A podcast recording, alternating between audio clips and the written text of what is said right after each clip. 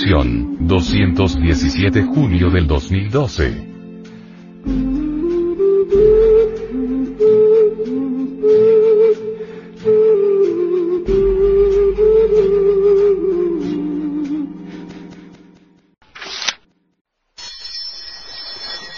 Frente Mundial de Salvación del Planeta.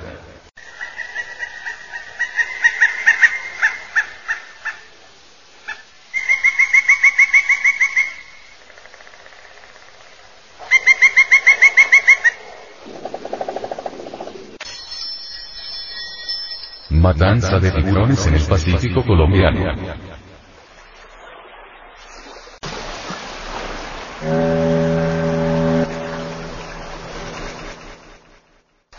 La alta consejera de Colombia para la gestión ambiental, Sandra Besudó, denunció la implicación de tripulantes costarricenses en la muerte de tiburones.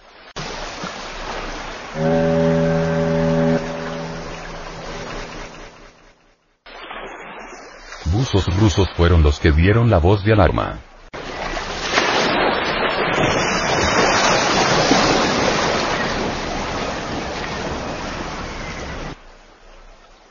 Los buzos detectaron que al menos 10 pesqueros ilegales costarricenses se encontraban en el área y cuando se sumergieron no vieron animales vivos, según explicó Besudó.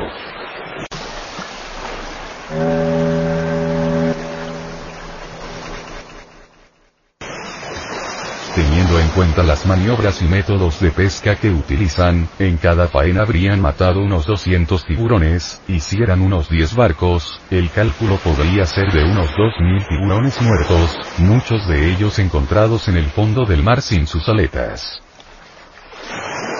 La isla de Malpelo, santuario de fauna y flora donde fueron encontrados los escualos, fue declarado Patrimonio de la Humanidad por la UNESCO. Estas denuncias fueron colocadas ante la Cancillería para que se efectúen las comunicaciones ante el gobierno de Costa Rica, para que no envíen estos tipos de barcos.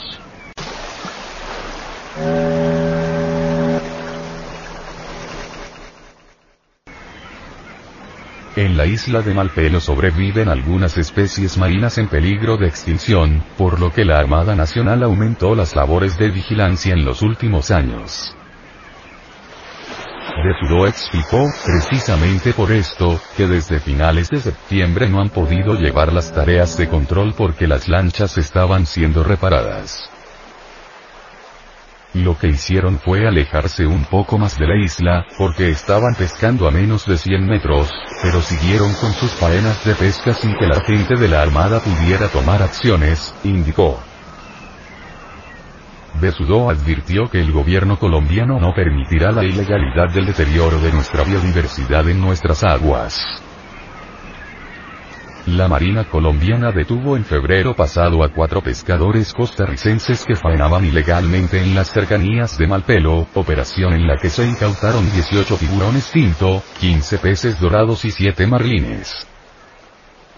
Las aletas de tiburón son muy codiciadas en el mercado asiático para realizar la polémica sopa de aleta de tiburón. El cercenamiento de las aletas se ha incrementado en los últimos años, de acuerdo con el Grupo de Conservación Agua de Tiburón.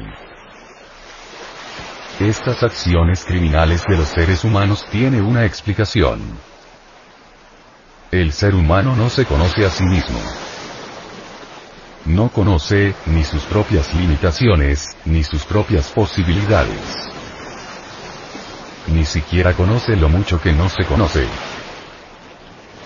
El ser humano ha inventado muchas máquinas, y sabe que una máquina complicada necesita algunas veces años de estudio cuidadoso antes de poder usarla o controlarla.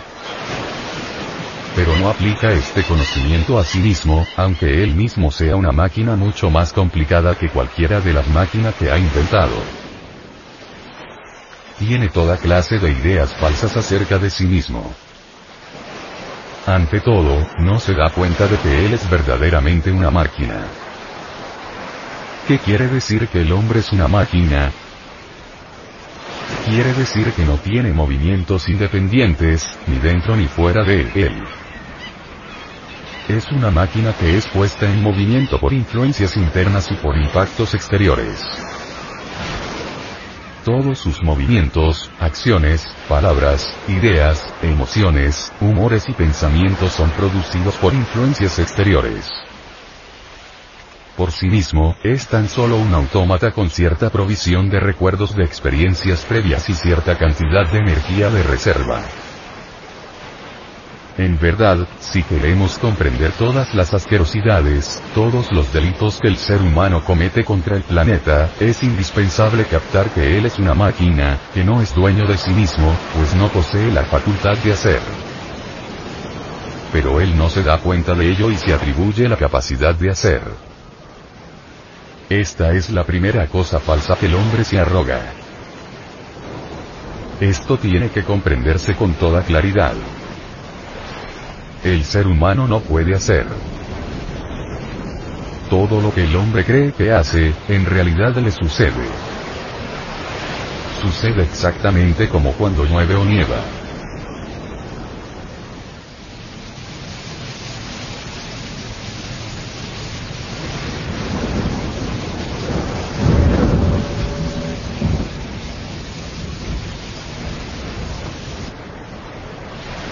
Él es un pobre títere manejado por entidades monstruosas que viven dentro de su psiquis conocidas como la ambición, la envidia, la mentira, el robo, el ansia de acumulación, la lujuria, el orgullo, etcétera, etcétera. Son tantos que si tuviera paladar de acero y lengua de hierro no alcanzaría a enumerarlos cabalmente. De manera que tenemos que decir que el ser humano cuando realiza estas actividades inhumanas es guiado por muchas de estas entidades infrahumanas.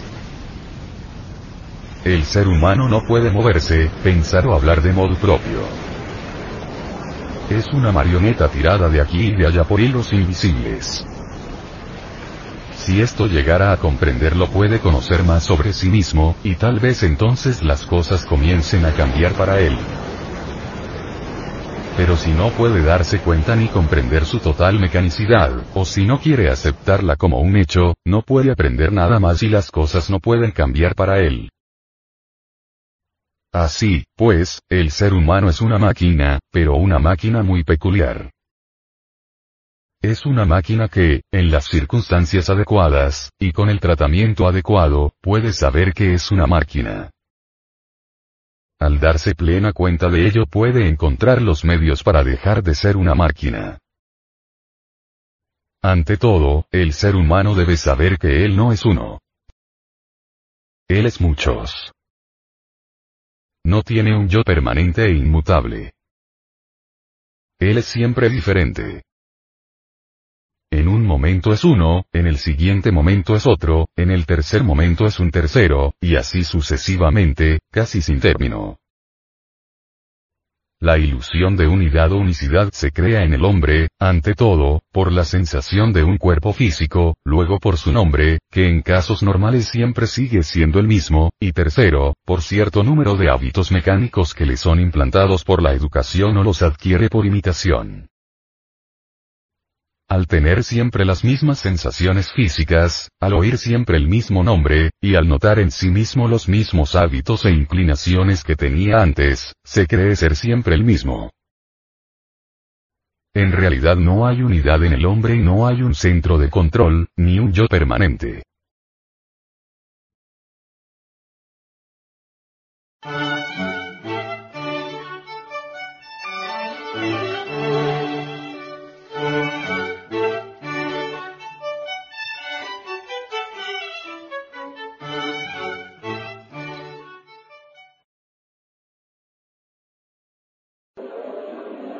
Desgraciadamente nosotros vivimos como máquinas, somos víctimas de las circunstancias.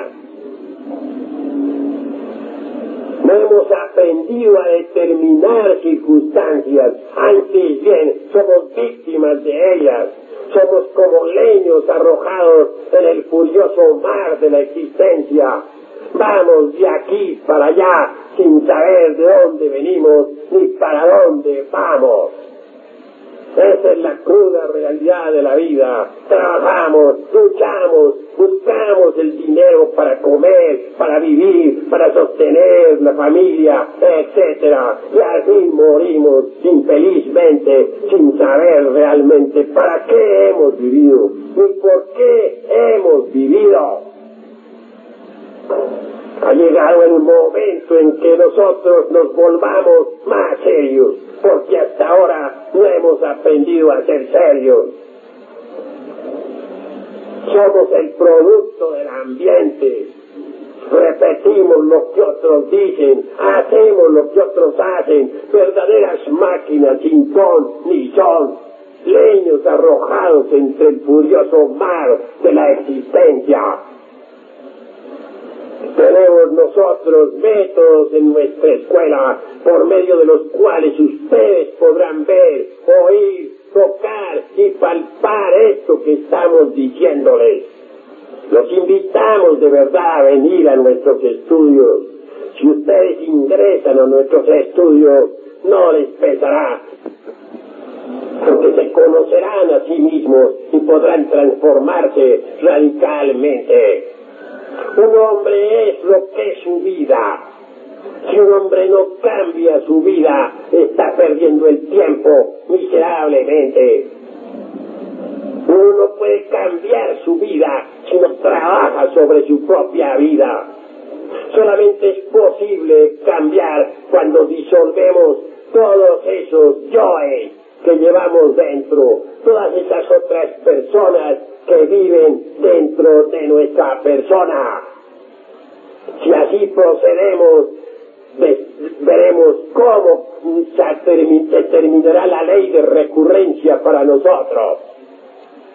Lo más digno, lo más decente que tenemos en el fondo de nosotros mismos es la esencia, la conciencia.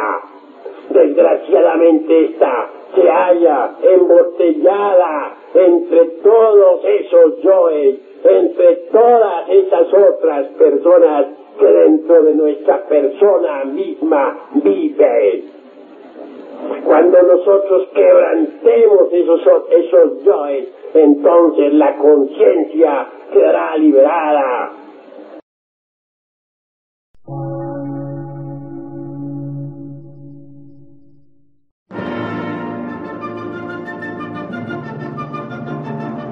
Emisora, gnóstica, transmundial. Por una nueva civilización y una nueva cultura, sobre la faz de la Tierra.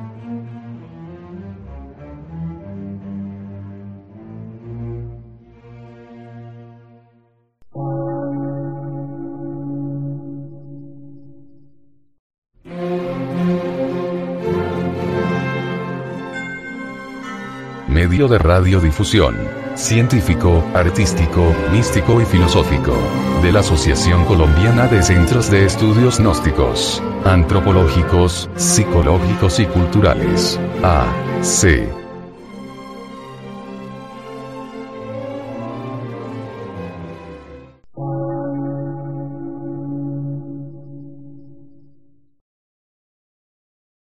Lectura en movimiento. Difusión sin fronteras.